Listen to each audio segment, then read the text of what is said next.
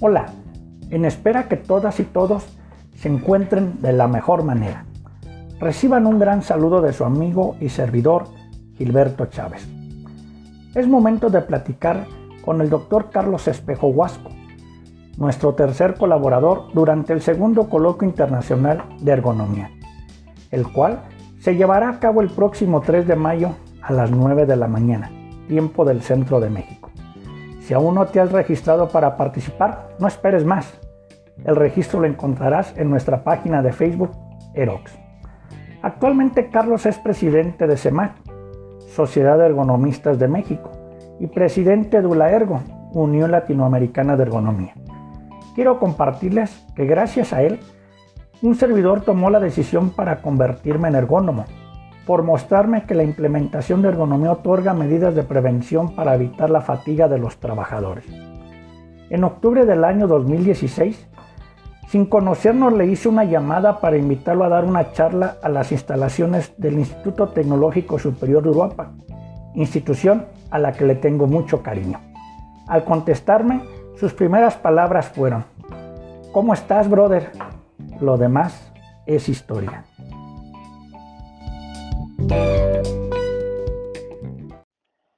¿Qué tal, Carlos? ¿Cómo te encuentras? Muy buenas tardes. Hola, Gilberto. ¿Cómo estás, hermano? Un gusto saludarte. Gracias, Carlos. Oye, pues de verdad agradecerte que te hayas dado el tiempo para atender la llamada.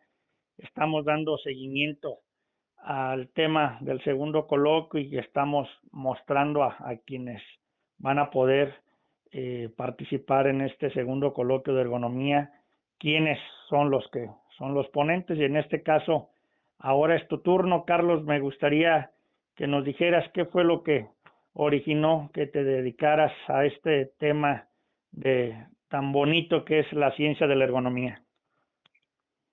Más o menos es es una pregunta sencilla porque, dado mi origen profesional, como médico, la tendencia es la parte humanista, la parte de, de curar, de mejorar, de prevenir los riesgos. Y escribimos en algún momento una reflexión que dice, mayor placer a quien previene el dolor que a quien lo alivia.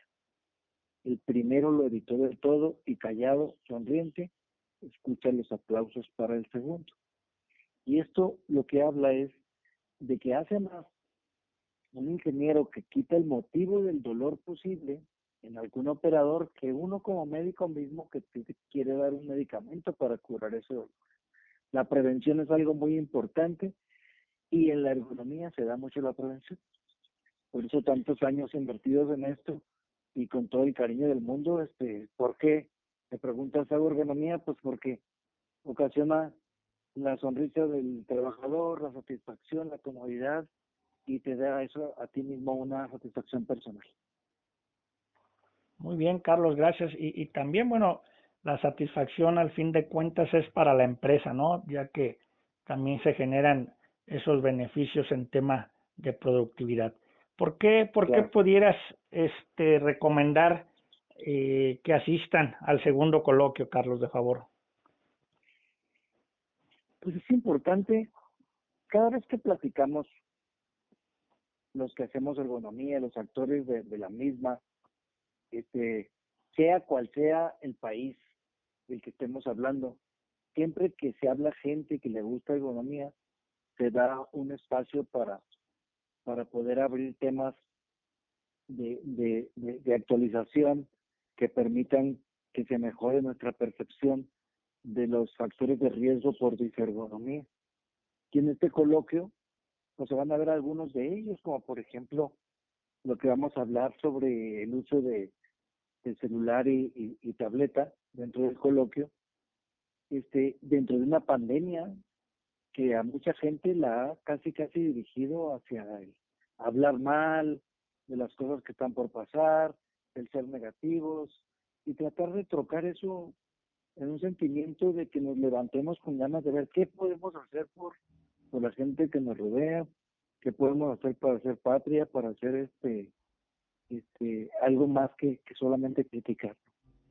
Escribimos algo que dice, que dice, muéstrame tu paz en un sitio de paz y no la veré. pero muéstrame tu paz en un sitio de guerra y la reconoceré.